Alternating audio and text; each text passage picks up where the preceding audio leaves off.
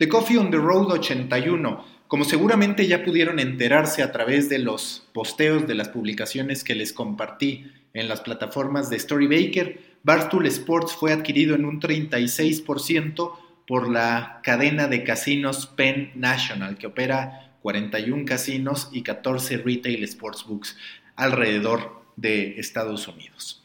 Esta inversión de 163 millones de dólares por el 36% de Barstool Sports termina colocando a Barstool, este emprendimiento creado por Dave Portnoy en 2003, que inició como un folleto impreso en torno a apuestas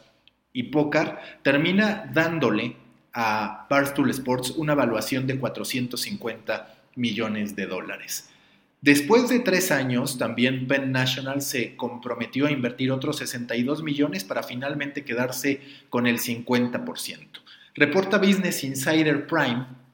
que uno de los factores clave condicionales para que Penn National estuviera interesado es que se mantuvieran al frente la CEO, Erika Nardini, el fundador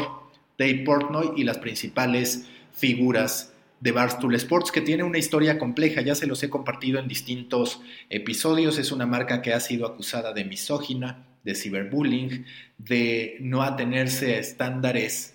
profesionales, como ocurrió cuando decidieron hacer un show en conjunto con ESPN, que solamente tuvo una emisión porque se produjo una ruptura a partir de la queja de una colaboradora por parte de ESPN respecto al manejo sexista en que había incurrido Barstool Sports en diversas ocasiones. ¿Qué pretende Penn National con este movimiento? En primera, ya anuncia que será el pilar absoluto de su estrategia de contenidos, que sí tendrá presencia a través de sus momios en distintas aplicaciones, pero que su estrategia de contenidos estará centrada, estará focalizada en lo que hagan con Barstool Sports, que de por sí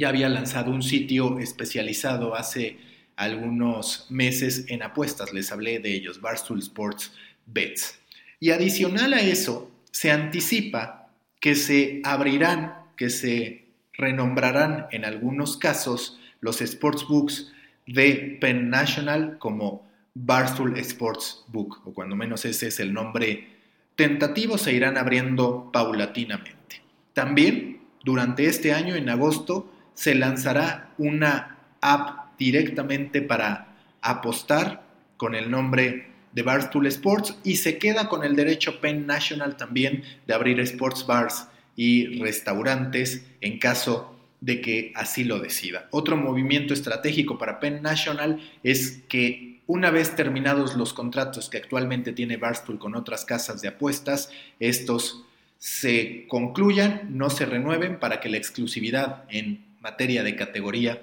quede para Penn National. Este movimiento es muy relevante no solamente para efectos de Barstool, sino para toda la industria. ¿Por qué? Porque ya en anteriores episodios les había hablado de cómo Bleacher Report, por ejemplo, abrió un estudio para estar transmitiendo desde el Caesars Palace de Las Vegas, cómo Sky en Inglaterra lanzó su propio Sportsbook y cómo han estado dándose una serie de movimientos entre distintos players de la industria para estar listos y saltar en esta vorágine que ocurre a partir de que se empiezan a legalizar las apuestas en los principales estados de Estados Unidos, valga la redundancia. Con esto lo que se está haciendo es que los distintos competidores se están armando para evitar quedarse sin un lugar en la mesa, sobre todo en los mercados principales. Por supuesto que habrá algunos que decidan no participar en mercados secundarios, pero los mercados con mayor número de apostadores serán clave para cualquiera que quiera competir. Y en este punto se hace también atractivo el identificar que no van solamente por los apostadores hardcore. Esos, a final de cuentas, las distintas casas de apuestas ya los tienen, sino que buscan a ese apostador casual, a esa persona que quizás no apuesta grandes cantidades, pero que de a poco puede irse sumergiendo en el mundo de las apuestas. Esta tendencia terminará siendo mundial. Ya está en el Reino Unido, ya está relativamente en España, está explotando en Estados Unidos y en México conocemos el ecosistema donde las casas de apuestas y en particular caliente es siempre por fuerza de los grandes clientes. Es aquel que firma contratos incluso por tres años con una garantía de ingresos que de otro modo no pudieran tener los distintos publishers mexicanos. ¿Por qué también tiene que ver con un movimiento de la industria y no solamente de los publishers? Cada vez se identifica más un declive en la atención que los aficionados ponen a los juegos, en particular los de nuevas generaciones. Por supuesto que ustedes han leído diversas notas en las que se habla de cómo la NFL, pese a que se recuperó en esta temporada, ha padecido en materia de ratings en los últimos años, como en su momento incluso el béisbol se ha planteado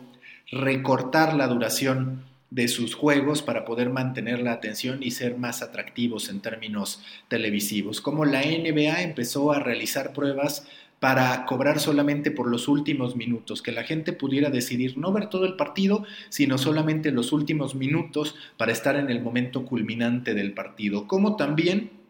se ha dado una disputa ya no necesariamente por las transmisiones en vivo, sino también por los highlights que terminan detonando a través del alcance de redes sociales y que a partir de eso pueden ser monetizados. Son una serie de avenidas que van complementando el producto llamado fútbol o llamado deporte profesional y que tiene que ayudar a que la gente, que tiene que ayudar a que los usuarios se sientan más involucrados con lo que están consumiendo, que dejen de ser pasivos para transformarse en aficionados activos que tienen un interés vinculado a lo que están observando. Ya Son, por ejemplo, daba a entender y daba un anticipo de que está pensando en desarrollar una tecnología para que mientras nosotros estamos consumiendo el deporte, podamos realizar apuestas directamente desde la pantalla a través de nuestra Smart TV o en conexión con algún otro dispositivo que tengamos a la mano. Esa es otra de las grandes evoluciones que habrá, donde directamente desde las transmisiones se pueda empujar a que la gente apueste a través de las Smart TVs como si estuvieran, por ejemplo, en una película o en una serie interactiva donde ustedes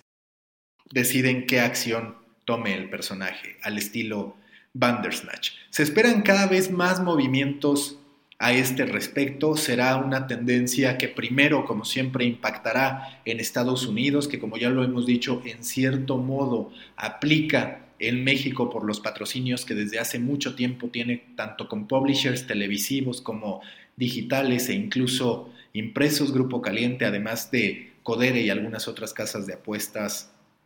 menores, pero también se espera que esto vaya creciendo para que entremos al terreno de la creación de contenido en torno a apuestas, donde por ejemplo The Action Network, que es una aplicación, también un sitio enfocado a generar contenido para apostadores, ha tomado gran relevancia en Estados Unidos, en ciertas partes de Europa y ahora volviéndose también una tendencia que irá a más en México y en Latinoamérica. Colombia, por ejemplo, también está experimentando un boom al respecto. Recuerden que los espero en Proyecto Morona, grupo en Facebook para pequeños creadores de grandes ideas, en el company page de Storybaker en LinkedIn, Storybaker tal cual, en The Coffee Podcast en su canal de Telegram y finalmente en The Muffin, el newsletter que envío cada semana con insights de la industria del marketing y los medios. Nos escuchamos mañana y por supuesto el lunes con el tercer episodio de la nueva temporada de The Coffee. También en esta misma semana les estaré anunciando un nuevo producto que seguramente les va a terminar gustando. Hasta mañana.